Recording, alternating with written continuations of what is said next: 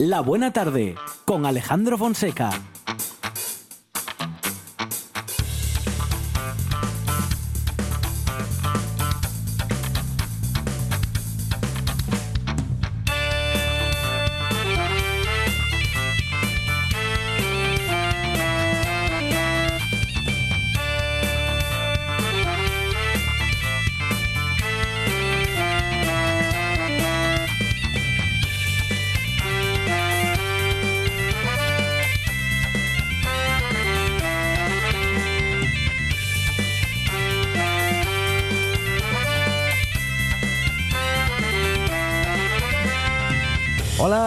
Tardes. Son las 4 y 7 minutos de la tarde y esta es la radio del Principado de Asturias.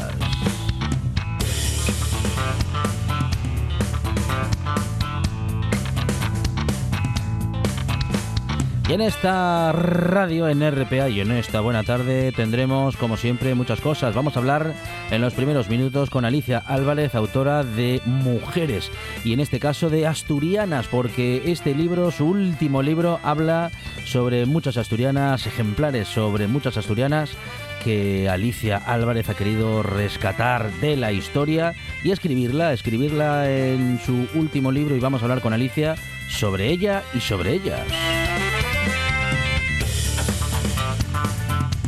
Tenemos también a Pelayo Vázquez, bajista de la secta. Este grupo asturiano presenta su nuevo LP. Nada nos va a parar y como nada les va a parar, les tendremos en esta buena tarde. Tendremos recomendaciones literarias con Miguel Gallardo desde la Yocura Librería Café Mieres y también un resumen musical muy artístico y muy musical a cargo de Adrián Esvilla.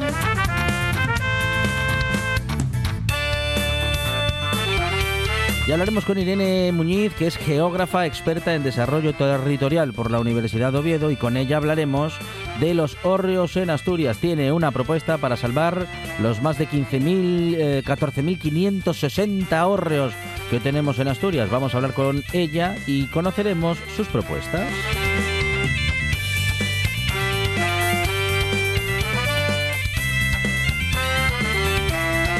Nos vamos a dar, bueno, a dar una vueltina, iba a decir yo, pero bueno, sí, eso, a dar una vueltina y de Farturruta nos iremos con David Casañón y Javi Solís, daremos una vuelta por el territorio y también vamos a averiguar dónde comer. Y el que viene ya comido de casa, pero que seguramente será un buen momento para merendar, es eh, José Fernández Ribeiro, nuestro director de cine, que llega con las llaves del videoclub.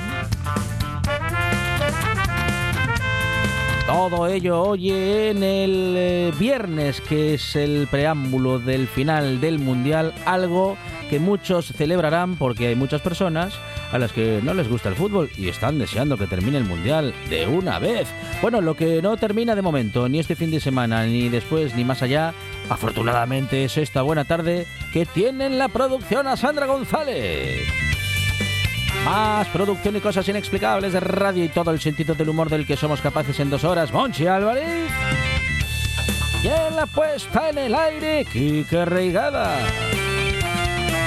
Así sí que en la presentación aquí me tienes, servidor Alejandro Fonseca, que estará contigo hasta las 6 en esto que se llama La Buena Tarde.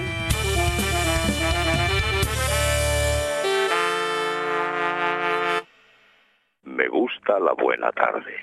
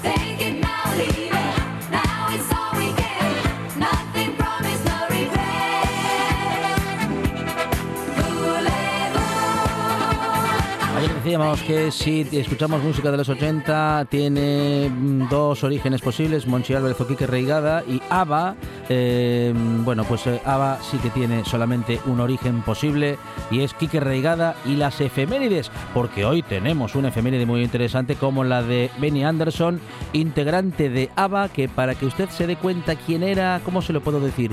Eh, el, que, el que no era rubio, Quique Reigada, por ejemplo, podría ser, ah, bueno pues ese es Benny Anderson, ¿eh? que nacía en 1900, tal día como hoy, del año 1946. El de, el de la barba. Había uno solo que tenía barba, dice Quique. Sí, sí. Monchi Álvarez, ¿qué tal? Buenas tardes. Aquí estoy en carne mortal. En Ava estaba el de la barba y el otro. El otro. Ah, el de la barba era el, el, que iba siempre sentado. Como Simon. Movía, movía, la cabezuca como, como un perrín en un R12. Ese era. Como Simon? Garfunkel, ¿no? Estaba. Paul Simon y el otro. Y el otro. Eso es. ABBA que es de los 80 sí. y de los 70. Sí, de los 70 también, sobre todo de los 70. Sí, eh, bueno, y que claro. se sigue escuchando Sí, en todo el mundo y en Suecia. Sí, señor. Hace unos cuantos años Sí. fui de vacaciones a Estocolmo Sí. y dije, pues esto ya es enfermedad, a ver qué ponen en la radio. Sí, sí, sí. Aquí en y pusieron, Suecia. y pusieron. Y justo puse la radio y estaba sonando ABBA. Y digo, no puede ser. bueno, pues eh, no, no, pero hay que escuchar la radio allí donde se va. Sí, sí, sí. Sí, sí, en el idioma que sea. Aunque no te enteres de Claro, nada. claro, claro, hay que poner pero, la ve- radio. sí, pero escuchas el tono. Claro, claro, claro. Cómo claro. modulan. Sí, señor, sí, señor. Así Unas se- cositas de, de un enfermo como yo. Así es. de la Bueno, radio. Pues eh, como somos varios los que tenemos esa enfermedad, Claro. pues aquí nos entendemos también con esa debilidad. Yo también allí donde voy, sea donde sea. Hay que y, poner la radio. Y luego voy en el coche, si voy, si recorro mucha distancia, voy buscando radios que, buscando. que voy cogiendo por ahí. Sí. Oiga, antes, hace un par de minutos, Sí. estaba hablando del Mundial, pero antes del Mundial, ¿Cómo antes no? de la final, hay que hablar del derby. El derby, el derby de este Que fin de semana. mañana Claro que tenemos sí. derbi en el Sí, País señor. Astur. Mucho más importante que el mundial. ¿Dónde, Bueno, va, a parar? Claro. Real Oviedo, Real Sporting en Oviedo, en el bien. Tartiere. Sí, señor. Y tenemos árbitro. Ajá. El árbitro del colegio catalán, Víctor García Verdura. Muy bien. Que Bueno. tiene que ser buen árbitro porque Sí. el segundo apellido Sí. no es muy común. Sí, porque por otra. no, y no tiene apellido de árbitro, además, ¿eh? García Verdura no Ah, está mal para Verdura ser poder- Verdura. Sí. Es que yo no podría ser árbitro, claro. Álvarez Álvarez, ¿dónde voy yo? Claro, claro, claro, claro. Hay que apellidarse García Verdura, Sí. Urizar Azpitarte, Japón Sevilla, Perdigones Pacheco. Ah, mire, Esto es buenísimo. Perdigones Pacheco. Perdigones Perdi- Pacheco. Parece una, parece una publicidad. Perdigones Pacheco. Pídalo así en su kiosco. Undiano Mayenco, ah, mire. Ah, Arcediano Monestillo. sí, ese, Este- ese- este ese es árbitro desde. Ese hombre nació con nombre Sí, de árbitro ¿qué- directamente. ¿Qué, tuve hijo o hija? Un árbitro. Varón Aceitón. Ajá, ah, este, este varón, Sí, sí, varón. Aceitón. Ocona Raiz. Ah, mire. Y luego un árbitro asturiano que era muy madridista, como el sí. 80% de los árbitros, que se llama Juan Senén Acebal Pezón. Ah, mire. Dese cuenta. Sí, sí, sí, sí. Bueno, pues nada. Norme- nombres de árbitros eh, que en el mundo son. Hay árbitro también ya para el derby de mañana. Bueno, ya lo teníamos, pero Monchi Este, Álvarez este, Víctor García Verdura. recordar ese nombre. Y también, ¿a qué hora? ¿A qué hora es eh, A las 9 de la noche. A las 9 de la noche. Bueno, muy bien. Partidazo, seguramente No sí. creo. Ah, no creo. No, No. será intenso. Sí, pero partido bueno no. Mm, Las aficiones estarán encendidas. Sí. Mm, Antes y durante, encendidas en el buen sentido Sí, de la palabra. Sí, sí, apasionadas. Apasionadas por su equipo. Eso es. Y respetando al contrario. Muy bien. Pero el partido no sé yo si será bueno. Yo creo que un 0-0 un 1-1. Uy, pues ahí está, ¿eh? ¿Usted qué dice? Quique, eh, no, yo digo 0-1, digo. ¿Gana el Sporting? Gana el Sporting 0-1 y Quique Reigada se viene arriba de manera completamente inconsciente. 0-2. Y dice 0-2. Ya. Eh, pero Es que bueno, le falta, puede, falta el oviedista le del puede- equipo. Le puede la emoción. Nos falta Juan, Juan Pendas. que no nos dejaría Ah. decir nada parecido y que él seguramente diría 1-0, 2-0 o algo así. Pero bueno, como no le tenemos, no podemos eh, hablar por él. En cualquier caso, mañana derby que será retransmitido, claro, por RPA a partir de las 9 de la noche, con la previa un poquito antes, a partir de las 8 y media. Y claro, el fútbol asturiano está en RPA, lo mismo que la buena tarde con Monchi Álvarez. Monchi, muchas gracias. De nada.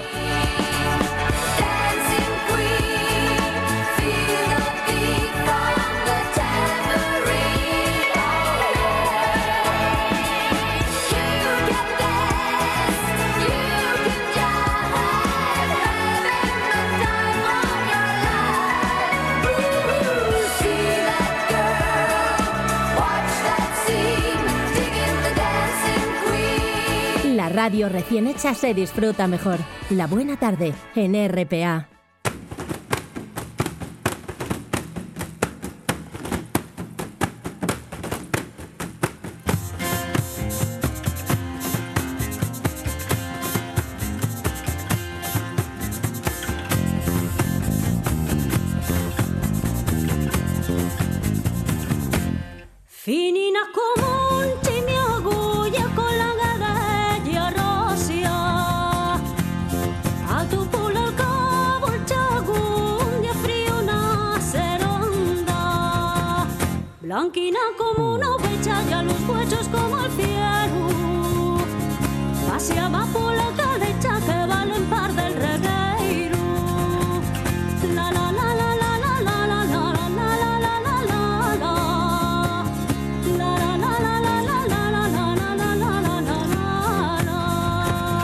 Cuento ahora que las mujeres asturianas son protagonistas en el nuevo libro de Alicia Álvarez en su obra titulada Asturianas, que ya podemos conseguir en librerías. Alicia, ¿qué tal? Buenas tardes. ¿Qué tal? Muy buenas tardes. Bueno, bienvenida compañera esta buena tarde hablando, hablando bueno, de grandes mujeres eh, eh, asturianas, bueno, de grandes mujeres en sí mismas, que además son asturianas, Sí. Alicia, y que has querido, Sí. de las que has querido contar su, su historia, Alicia. ¿Qué, por, por- por Sí. qué, por qué has decidido hacerlo? ¿Qué te generan a ti eh, sus experiencias vitales y, bueno, en fin, estos personajes tan, tan interesantes y tan significativos, ¿no? Como Rosa Fernández, Margarita Salas o Corín Tellado, entre otras. Bueno, sobre todo inspiración, ¿eh? inspiración, porque todas, eh, desde cada una de sus áreas, y en este libro yo creo que están representadas más o menos todas, están las letras, están las pensadoras, están también eh, las artes plásticas, está la ciencia, está el deporte, y cada una desde sus áreas, en momentos muy, muy, muy diferentes de la historia, han contribuido a la historia en sí misma y todas ellas, algunas pretendiéndolo y otras sin pretenderlo, también allanar el camino de la igualdad. Yo lo que quise hacer fundamentalmente fue un libro de referentes femeninos, pero referentes asturianos, que era a mí un poco lo que me faltaba. El libro parte un poco de esa reflexión, ¿no? De decir, eh, sí que vamos construyendo entre todos y todas un poco la, la historia de las mujeres, que es una historia invisibilizada siempre, que nos cuesta mucho, nos cuesta mucha arqueología el tener que sacar a, a la luz y lo que me faltaba un poco en, en esa construcción un poco de, de esa historia era el referente más cercano, ¿no? Porque siempre se nos vienen a la cabeza eh, nombres muy importantes, qué sé yo, como Simone de Beauvoir o como Marie Curie, pero pocas veces los de asturianas, que, que son más cercanas de nuestro entorno y que de igual manera, ¿no? Y, y con, con igual trascendencia, pues también eh, contribuyeron, ¿no? A la historia en general y desde luego a, a la igualdad, ¿no? Que es en lo que estamos. Bueno, y por lo que vemos, eh, te has dedicado mm, pues a diferentes mujeres que han hecho muchas cosas diferentes, ¿no? Alguna deportista, alguna investigadora también, escritoras y también algún Sí. colectivo como el de Les Cigarreres.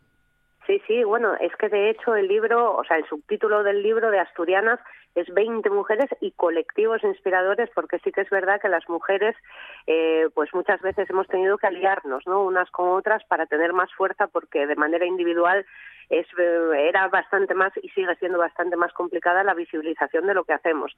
Hemos sabido hacer equipo y, por ejemplo, el caso de Les Cigarreres que mencionas, pues es uno especialmente especial aquí en Asturias porque esa fábrica que duró 160 años en eh, Cimavilla y que pasaron muchas generaciones, además de, de mujeres que eran familiares entre sí, porque tú tenías una entrada directa si eras hija o si eras nieta de una de una cigarrera, de tal manera que de alguna manera también se perpetuaban así las, eh, las familias.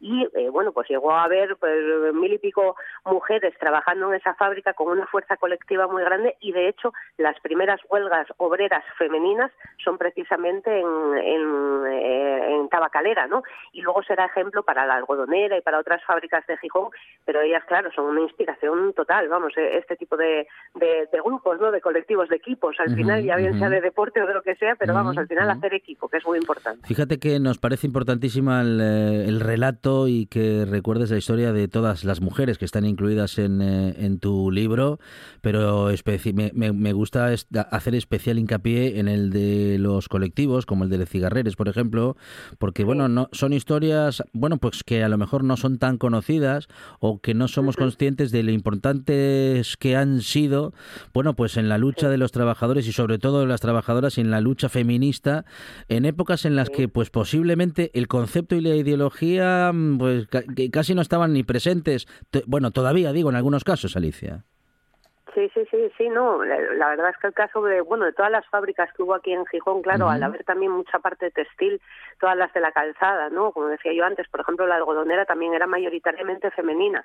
Es un momento en el que la incorporación de las mujeres al trabajo eh, va a suponer también el, que vayan adquiriendo una independencia y una autonomía que no tenían hasta la fecha, ¿no? Todavía en ese momento o en esos primeros momentos nada que ver con lo que luego ya supuso la inserción de la mujer en el mercado laboral, pero sí es verdad que, por ejemplo, en el caso de cigarreres, ellas, eh, bueno, pues muchas veces eran incluso la cabeza de familia, ¿no? Muchas eran además del barrio de Cimavilla, con lo cual eh, los maridos eran pescadores, estaban mucho tiempo fuera y, por ejemplo, ese es un caso muy particular porque ellas ahí llegaron, digamos, a tener eh, a desarrollar no lo que es así toda una conciencia feminista seguramente antes de antes de tiempo precisamente por las circunstancias tan concretas de, de esa fábrica no y bueno todo eso bueno pues también aparte de, de lo que es eh, recuperar un poco el, el símbolo de ellas además eh, Cigarreres está muy muy incluido en el imaginario de la ciudad también recordar un poco la singularidad no de esa fábrica en concreto.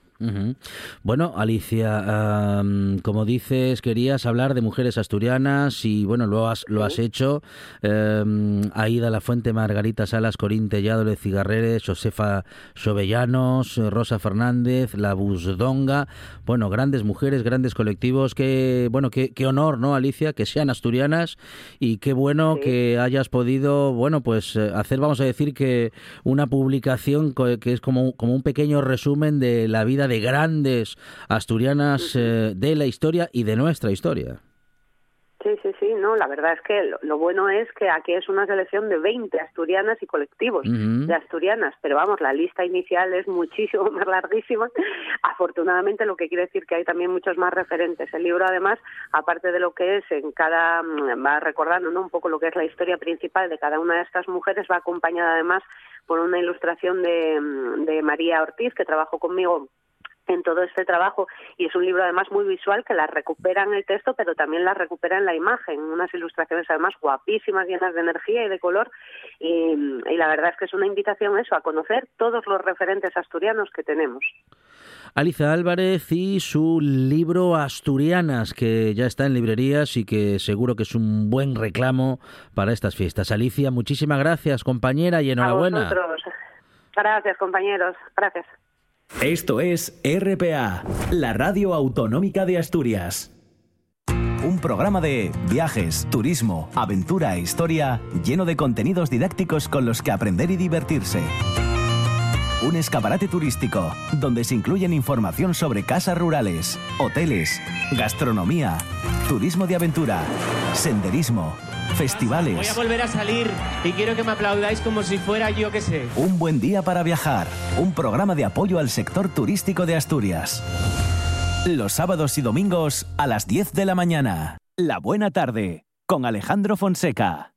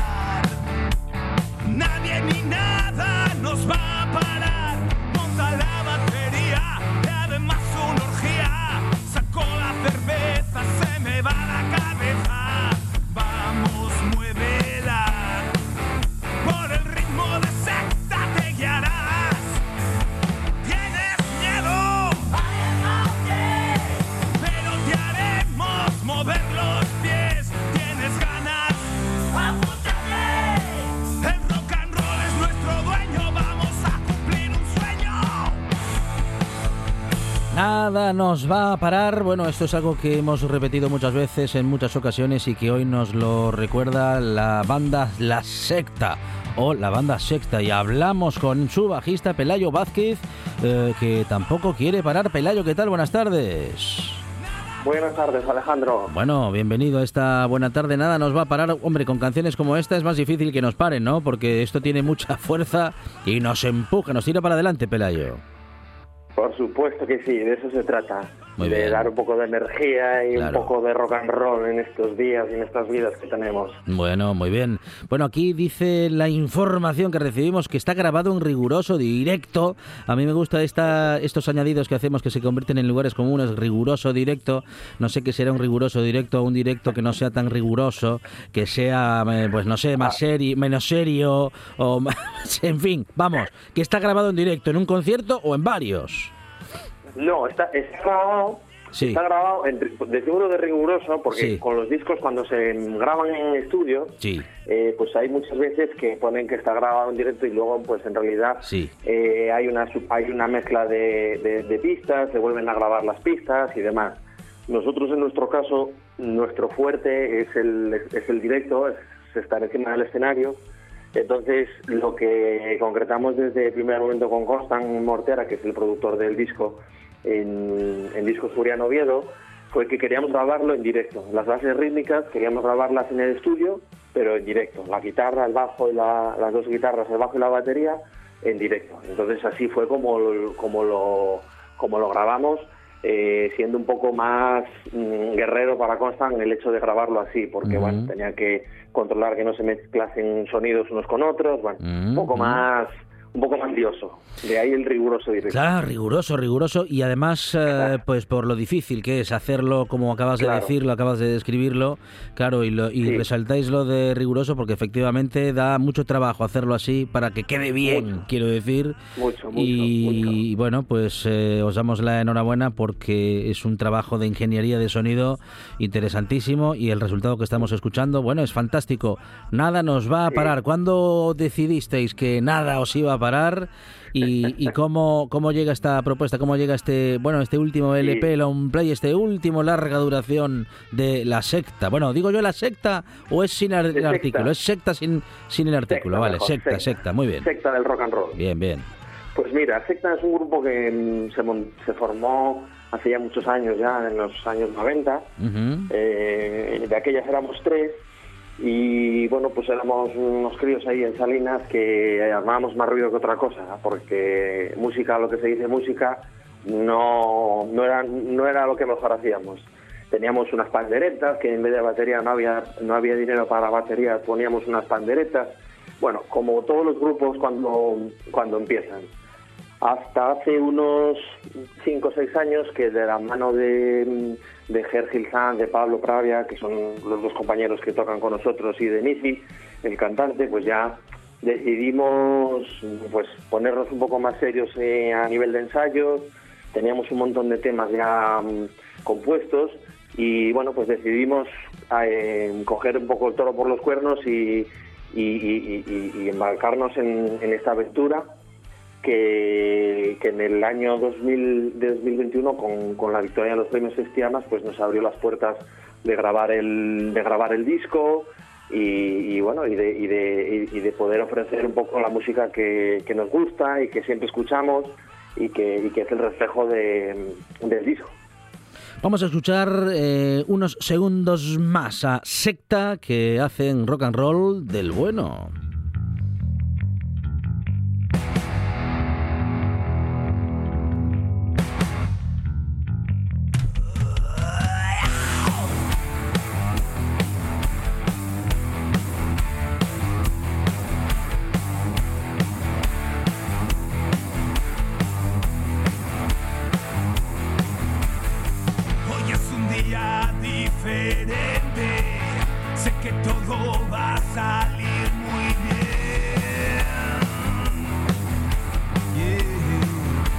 Mañana presentación a las 9 de la noche en Factoría Cultural en Avilés. Tenemos, bueno, apertura de puertas a las ocho y media, concierto a las 9 y entradas, eh, bueno, pues en, en taquilla para escuchar Secta Pelayo y para escuchar buen rock, buen rock and roll. Buen rock and roll. Tenemos, tenemos muchas ganas de, de tocar en casa. Es un poco lo que lo que nos faltaba para cerrar el círculo aquí en Asturias. Hemos estado en Gijón, en Oviedo, en Mieres y nos falta pues tocar en casa. Eh, y estamos pues encantados y con muchísimas ganas de que, de que empiece el show y de que la gente pues cante con nosotros, baile con nosotros y bueno, que lo dé todo igual que lo vamos a dar nosotros. Nada nos va a parar es el título del último disco de Secta que nos ha contado Pelayo Vázquez, eh, bajista de la banda, que recordamos tiene su concierto y su presentación, la presentación de este disco, mañana a partir de las ocho y media, nueve, en Factoría Cultural en Avilés. Compañero, muchísimas gracias, enhorabuena, un abrazo. Alejandro, muchas gracias a ti por la difusión del rock and roll que es tan necesaria. Claro muchas que sí, gracias. gracias. Amor falso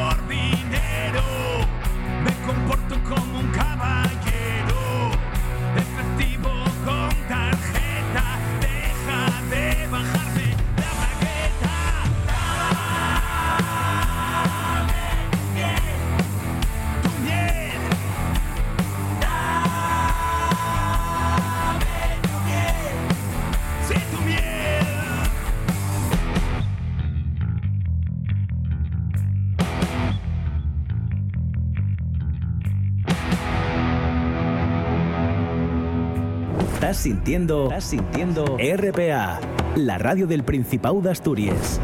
La Nuesa. Todos los fines de semana tienes una cita con la gastronomía asturiana. Les Fartures, con David Castañón. Sábados y domingos al mediodía en RPA. La Buena Tarde, con Alejandro Fonseca.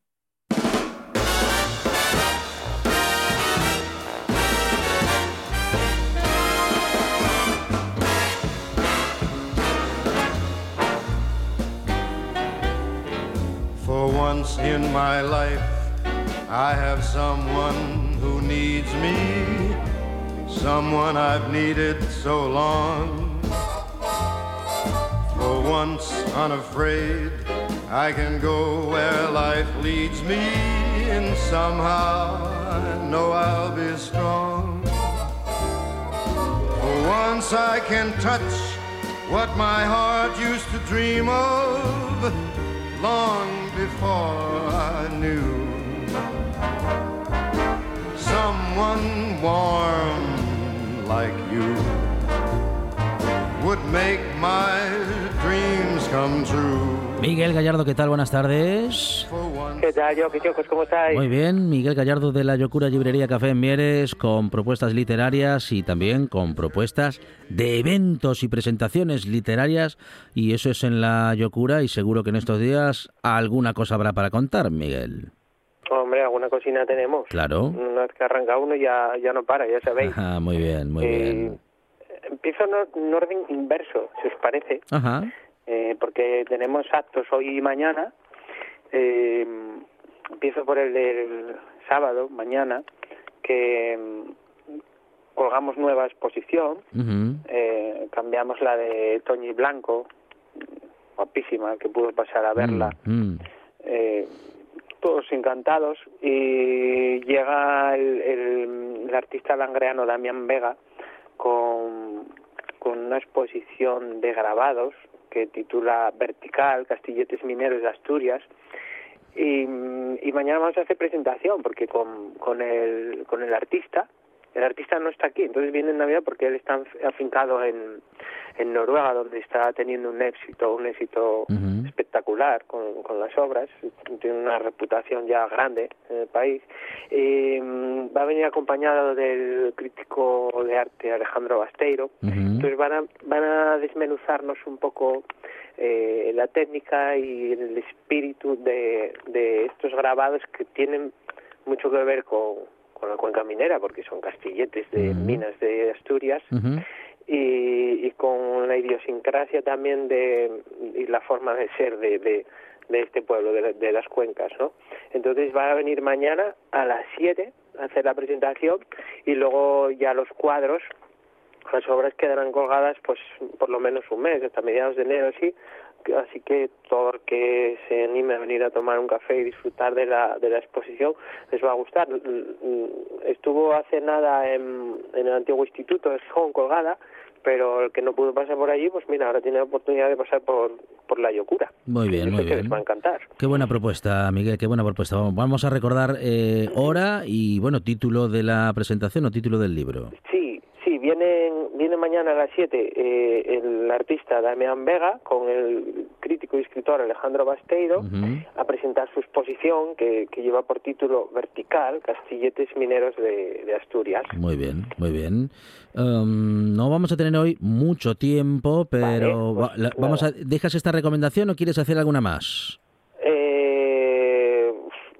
Eso, y si queréis os hablo un poco de lo de esta tarde. Venga, vale, vale. Sí, sí. Y hablamos del libro la semana que viene. no Perfe- problema, ya perfecto. ¿Qué pasa esta tarde Eh, entonces? Hoy por la tarde vienen eh, Carolina Sar- Sarmiento Ah, muy bien. y Roberto Pato. Ah, Eh, vale. Los conocéis de sobra. Sí, ambos- sí, gente de gente de la casa, sí, señor. Eso es, ambos periodistas de la casa. eh, ella escritora Ujú. de éxito, asturiana, Ujú. gijonesa. Sí. Él también fotógrafo, Ujú. labianés. Y mm, en torno al libro Tarada de Carolina, van a van a venir a hablarnos sobre sobre la locura qué mejor sitio no que la, que la locura bueno. entonces es un encuentro literario en torno a esa cosa tan etérea que se llama locura que nunca sabemos dónde está la frontera eh, que lleva por título quién está más loco aquí no entonces como digo en torno a la novela Tarada que habla de una mujer muy peculiar que sale de un centro psiquiátrico es una road movie muy entretenida que os recomiendo eh, van a hablar de, de esos límites de la, de la locura, van a hablar de literatura, de la vida, de ficción, de realidad. de- de- se va a mezclar todo y aquí entre cerveza y cerveza y va a ser un acto precioso a partir de las siete y media. Entonces, eh, qué mejor para un viernes, ¿no? Que se pone frío y aquí tenemos calefacción buena. Pues claro que sí, claro que sí. Eh, es en la Yocura Librería Café Mieres. Bueno, pues eh, todo el mundo la conoce, todos los que se hayan acercado por Mieres en algún momento seguro que, bueno, pues han estado en la librería o han pasado por, pues, por allí, porque pues para estar en Mieres, en la zona principal, pues eh, no hay manera de no coincidir con la locura, con la Yocura y con sus propuestas literarias. Bueno, hacemos un pequeño resumen entonces, si te parece, de lo de hoy y de lo Claro. de mañana, Miguel. Claro, pues hoy por la tarde están con nosotros eh, Carolina Sarmiento y Roberto Pato a partir de las siete y media hablándonos de la de la Yocura, la Yocura como, como sistema, no como este local, Sí, sí. alrededor de su libro Tarada, del de Ujú. Carolina. Y mañana a las siete están aquí el artista Damián Vega y el escritor Alejandro Bastiro hablándonos de, de la exposición vertical Castilletes Mineros de Asturias que podréis ver aquí todo el mes de diciembre y parte de enero. La Yocura Librería Café en Mieres con Miguel Gallardo y todo su equipo. Miguel, muchas gracias. Un abrazo. Un abrazo enorme. El deporte en RPA es más largo, más emocionante, más deporte. Porque en RPA jugamos tiempo añadido. La actualidad del deporte asturiano como en ninguna otra radio. Una hora de información al detalle con todo lo que te apasiona. Tiempo añadido. De 3 a 4 de la tarde en RPA. RPA. Siempre con el deporte. En RPA, noche tras noche. Un repaso riguroso y ameno a la actualidad de Asturias con nombre propio. Marcos Vega. De muchos lugares de Asturias, una cronología que abarca desde Noche tras noche, con Marcos Vega. De lunes a viernes, a las 9 de la noche, en RPA. RPA, la radio autonómica de Asturias. La buena tarde, con Alejandro Fonseca.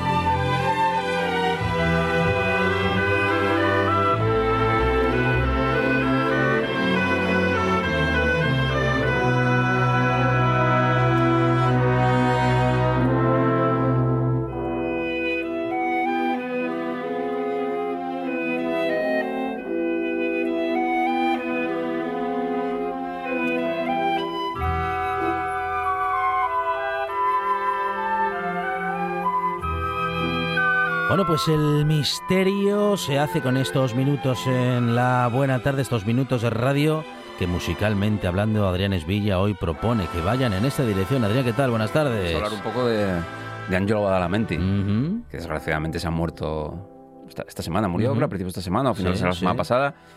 Bastante mayor, de hecho, bastante más mayor de lo que yo pensaba, pero claro, Ujú. es que piensas, claro, David Lynch también es un señor ya de 80 años, Sí, ¿no? sí, Y es un, un músico unido de manera indisociable a la, a la carrera de David Lynch. ¿no? Habríamos con, con el tema de Terciopelo Azul, que es la primera, la primera colaboración conjunta de ellos, es muy famosa. Badalamenti siempre la cuenta de la misma manera, además, ¿no? que él- lo llamaron para ayudar a Isabella Rossellini, que no era capaz de, de, de cantar eh, Terciopelo Azul. porque Hay una escena en la película donde ella canta en un bar y, y el pianista, de hecho, en la, en la película es, es Badalamenti. Lo llaman para que le ayude con la grabación, lo ayuda con la grabación, todo queda muy bien. David Lynch le dice, oye, pues, pues eh, está muy bien esto que hiciste y tal. ¿Y Ujú. ¿Qué te parece hacer la, la banda sonora eh, de la película? no?". Ajá. Y dice, bueno, no, pues, pues, me, parece, pues me parece bien. y ahí comienza una, una colaboración que es una, una de las colaboraciones históricas de la historia del cine. ¿no? Badalamenti Lynch. eh, Badalamenti participa en todas las películas de David Lynch, creo, a excepción de, la- de las previas a, a Terciopelo Azul. A partir de Terciopelo Azul en el 86, participa en todas, en mayor o menor capacidad, no- por lo general como productor, incluso aunque solo aporte uno o dos temas a la banda sonora, Ujú, igualmente colabora como productor a la banda sonora, por ejemplo en Carretera Perdida tal, o, en, o en Corazón Salvaje, y se convierte en, en el sonido de, de las imágenes de David Lynch. ¿no? Casi no es la primera vez que hace una banda sonora, en el 86 esta, había hecho un par de bandas sonoras anteriormente, había trabajado en, un- en una Black Exploitation en, el- en los años 70 que se llamaba Gordon's War, con, con- junto con otra banda, usando el, el seudónimo que usaba por aquel estilo, que era Andy Badile, que era como él había comenzado a componer, ¿no? Mira, y aquí estamos escuchando uno de sus primeros temas acreditados como músico para un dúo de música electrónica, eh, Easy Listening, Launch y todo esto de principios de los 60, eh, un dúo franco-alemán que se llamaban Perry y Kingsley. Y esta es una canción, uno de los discos de Perry y Kingsley, que se, llamaba, se titula eh, Visa to the Stars y que tiene ese sonido muy típicamente mediados de los 60 de Space Age y todo esto.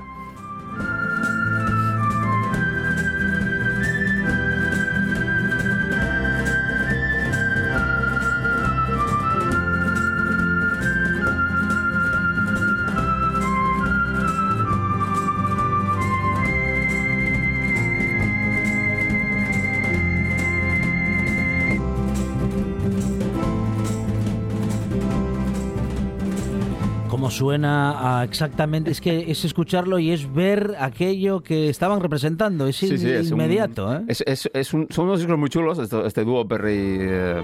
Eh, Perry y Kingsley. Tienen, tuvieron bastante éxito en su día, son gente ahora que son totalmente ignota, pero en su día estas grabaciones tenían bastante éxito, tenían un, un Ujú. gran mercado, digamos. Y está muy bien escuchar los discos de ellos, porque tienen esa, ese sonido easy listening, ese sonido launch que es muy agradable, es muy atractivo, ¿no? Y, y es muy captura, como lo que decías tú, captura muy bien la época. Es, suena totalmente a, a la época de los 60, Sí, sí, al- sí. al- a, un- a una reunión, eh, una reunión en una casa ahí súper elegante en California, mirando las estrellas y viendo cómo los americanos llegan a la luna al ritmo de estas cancioncillas, ¿no? Y a partir de aquí él empieza a tener un prestigio enorme como arreglista y como compositor y lo empieza a llamar un montón de gente, lo empieza a llamar, eh, trabaja para Shirley Bassey, trabaja para montones de mm, cantantes pop de estos, digamos, para, para el público de 40 años y más, ¿no? Y también hace colaboraciones de vez en cuando de más prestigio, como por ejemplo aquí con Nina Simón, donde él compone dos canciones para un disco suyo del 67, aunque está grabado dos o tres años antes, se llama La, eh, La sacerdotisa del soul, y él tiene esta canción, esta canción es fabulosa, es eh, I Hold No Grudge, eh, no guardo ningún rencor, y aquí hoy es salvada la mente de las películas de David Lynch. But when I call it quits, baby, that's it. I'm the kind of people you can hurt once in a while.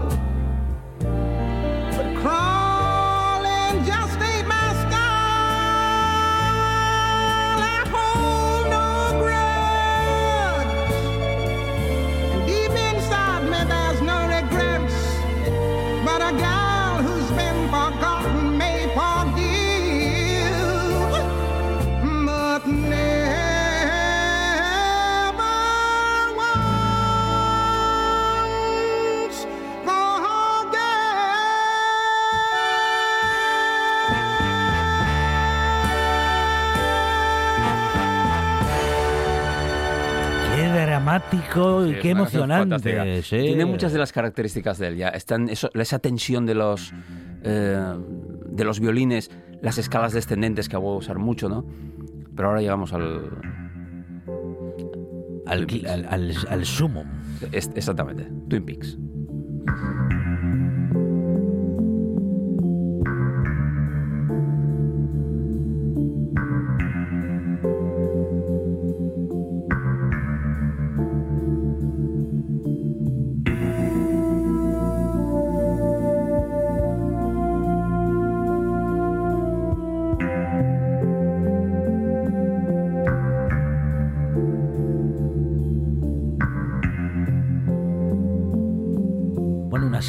Marcó una época y un estilo, ¿no? Y- y un- montones de series posteriores Sí, sí, imitando sí, el estilo Twin Peaks. claro, claro. Y la serie nace, el- eh, Lynch llama a Badalamenti y le dice, eh, voy a hacer una serie para televisión, para, no me acuerdo si era la NBC o qué tal, y le dice, va a ser como, va a ser un eh, mm, terciopelo azul, pero un culebrón. Ajá. Eh, Soap opera terciopelo Sí, azul, ¿no? sí, Y sí. dice Badalamenti, "No, bueno".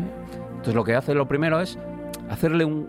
Badalamenti piensa que tiene que haber, tiene que tener una sintonía que la gente cuando está en su casa ahí fregando los platos, no sé qué, de repente escuche y diga, hostia, empieza Twin Peaks.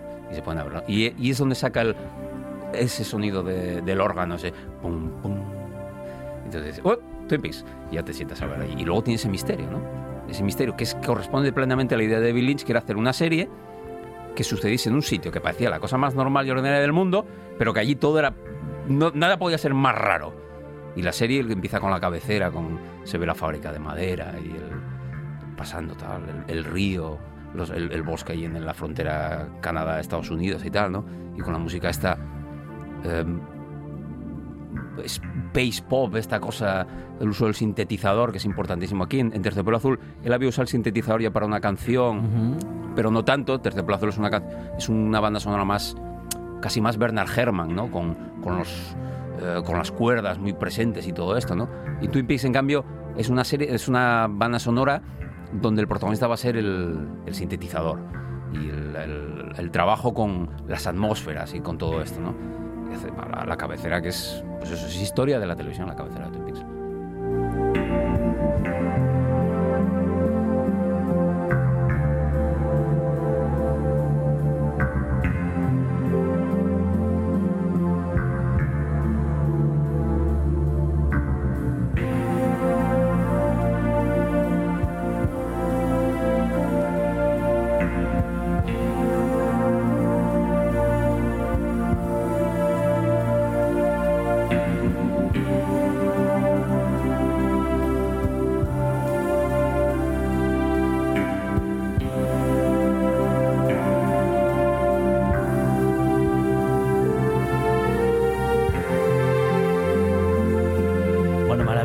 ¿eh? Maravillosa la banda sonora, la serie y, bueno, pues eh, todo aquel misterio y mm, es que la recordamos... ¿Quién mató a Laura Palmer? Lo recordamos con emoción y Fue- es que cariño. ¿eh? hay que eh, hay que ponerse en situación el año 89 Mm, Sí, se estrena en Estados Unidos 90-91 llega a Europa y la serie es un fenómeno o sea la serie es un super éxito que tú te dices David Lynch tuvo en el año 89 una serie que había millones de personas Ujú. atentos a ver qué pasaba allí capítulo tras capítulo y que se convirtió en un fenómeno popular sin renunciar a, a ser algo absolutamente linchiano, absolutamente extrañísimo, absolutamente mm, perturbador Ujú. para poner en televisión, porque al final Twin Peaks no deja de ser la historia de una moza a la que- de la que el padre está abusando y que sabe que es cuestión de tiempo que la mate.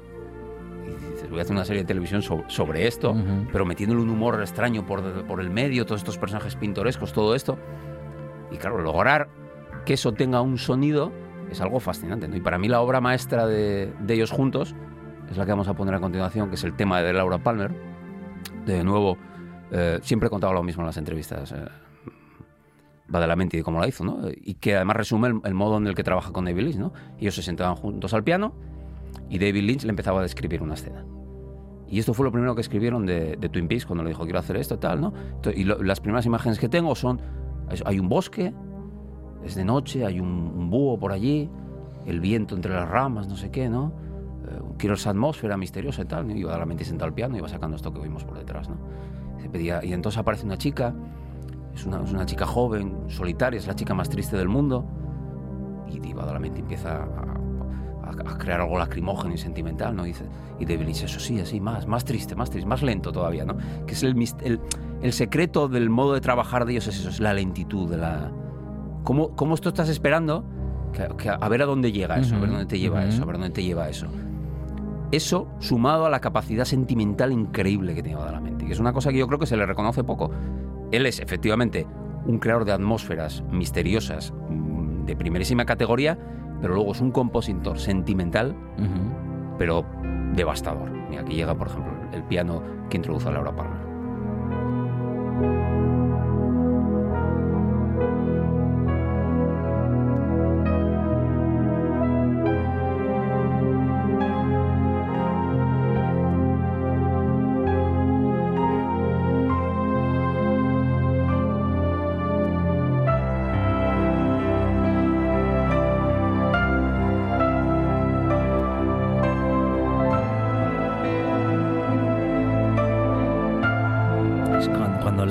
Llega. el- el crescendo es devastador. crescendo El crescendo es es devastador. como. Es una consagración. Exactamente, tiene esa cosa angélica, esa cosa como de elevación que tiene que ver mucho con la serie, ¿no? Como que ya va a ascender a algún lugar, ¿no?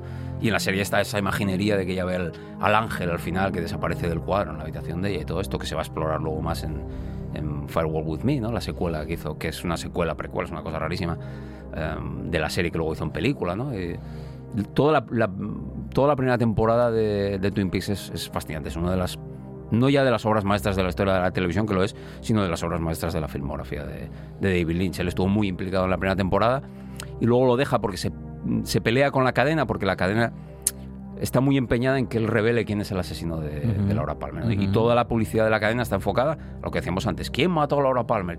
Que era una cosa que él no quería, quería revelar a lo mejor a largo plazo, pero lo quería era presentar a través de Laura Palmer el drama de Laura Palmer todo al que el pueblo y que hubiera misterios diferentes y todo esto y hacer pues eso Peyton Place pero en el mundo de Lynch en Lynchtown y la, mm, la cadena lo presiona y al final en el capítulo 13 o 14 revela un capítulo de, terror puro y duro que es el padre el que abusa de ella y, y, bueno, y la mata y tal todo aquello ¿no? Eh, lo detienen pero Lynch siempre deja estas, estas semillas de que hay algo por detrás, ¿no? Toda esta, Ujú. esta idea de las logias, las casas, todo este misterio, esta, este mundo mágico que hay en el bosque de Twin Peaks y todo esto, ¿no? Que va a explorar luego cuando él regrese a la serie al final de la, de la segunda temporada, después de que se haya ido a, a rodar eh, Corazón Salvaje, que la roda en el 90. La serie queda la segunda temporada en manos de, del otro guionista, Robert Frost, que la lleva a otros sitios, ¿no? Mete todo aquello de la ufología y todo aquello del culto a los búhos y todas aquellas cosas. Y Lynch regresa en el último capítulo, que es otra obra maestra increíble, donde eh, redondea todo lo que plantea en la primera temporada. Casi todo el último capítulo sucede en la famosa Casa Roja, donde sale el enano que anda, camina para atrás y el hombre manco y está todo lleno de predicciones. Le dice la- sale Laura Palmer llorando y riendo a la vez y le dice a, a Cooper nos veremos dentro de 25 años y 25 años después va David Lynch y hace Twin Peaks 3 y dices tú, "La madre que te parió que tío es increíble que ya Twin Peaks 3 ya es el- la cuadratura del círculo porque ya es absolutamente hacer la- vamos, lo que le da la gana pero de una manera mm, ya obscena, ¿no? Es una cosa ya exageradísima, que alguien le haya puesto dinero para hacer la, la- la tricuela de, de Twin Peaks, ¿no? Y para mí eso, lo que te decía antes, la obra maestra de ellos como, como dúo compositor-director y la obra maestra de Badalamenti como compositor es el tema de Laura Palmer, que es una cosa devastador, ¿no? Como, como, te, como te sube, te coloca allí con ella y luego hace esta cosa que le gusta tanto a David Lynch, que es que las melodías vayan cayendo y la, toda la atmósfera, todo esto se va deshaciendo y tal. Y mira, todavía sigue colgando por ahí detrás.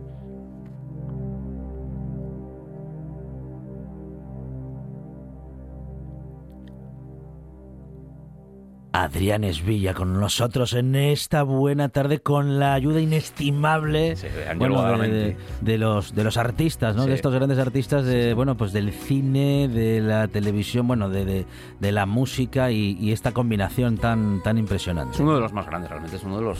Hablamos en su día de Vangelis cuando murió. Y realmente, seguramente, los dos músicos más importantes surgidos a partir de la década de los 80 para el cine son Vangelis y, Angelo Badalamenti. Porque son únicos. Que hacen un tipo de música, un tipo de texturas y tienen un tipo de sentimiento que es único, que nadie más hace y que es inimitable además, porque es imposible imitar la banda sonora, la música y las bandas sonoras de, de Badalamenti, por- porque están tan absolutamente intrincadas a un tipo de imaginería que son indisociables. ¿no? Y él ha hecho bandas sonoras muy buenas para otros directores, por ejemplo, con Paul Schrader tiene una colaboración que está muy bien, hizo una banda sonora preciosa para La ciudad de los niños perdidos con Jean-Pierre Jeunet, pero igualmente, aunque son buenas bandas sonoras, no es lo mismo. Porque con David Lynch se produce un- una mezcla de universos ahí que es, que es indisociable uno de los otros. ¿no? Mira, esto que estamos escuchando es un disco que ellos dos hicieron para Julie Cruise. Julie Cruise es una cantante que Badalamenti había descubierto y que la había incorporado ya a Terciopelo Azul. Habían hecho una canción para ellos, que era para ella, que era Mysteries of Love, porque querían utilizar el- la canción de la sirena de Tim Buckley, una versión del grupo británico This, eh, This Mortal Coil. Les costaba un riñón poner los derechos para ponerla y entonces Lynch le dice a Badalamenti, "Pues, ¿por qué coño? Haces tú una, haces tú una canción y listo, ¿no? Te, te doy unos, un texto, un poco como una medio letra y tú haces la canción y efectivamente hacen la canción que es una cosa, un, un dream pop absolutamente alucinante. Y Badalamenti le dice, tengo esta, tengo esta chica que canta de manera extrañísima y que le pega esto como un guante y traen a Julie Cruise y eh, Julie Cruise va a aparecer en Twin Peaks, es la cantante del club este donde va Laura Palmer y hay una versión, Falling, que es una versión con letra del- de la melodía de, de Twin Peaks. Y en el año 90 sale finalmente el disco que le han producido, que son esas canciones que habían aparecido en Twin Peaks y canciones nuevas, entre ellas pues esta preciosidad. Hoy con Adrián Esvilla, Angelo Badalamenti y muchas cuestiones artísticas que han tenido que ver con este gran creador. Adrián, muchas gracias. A vosotros.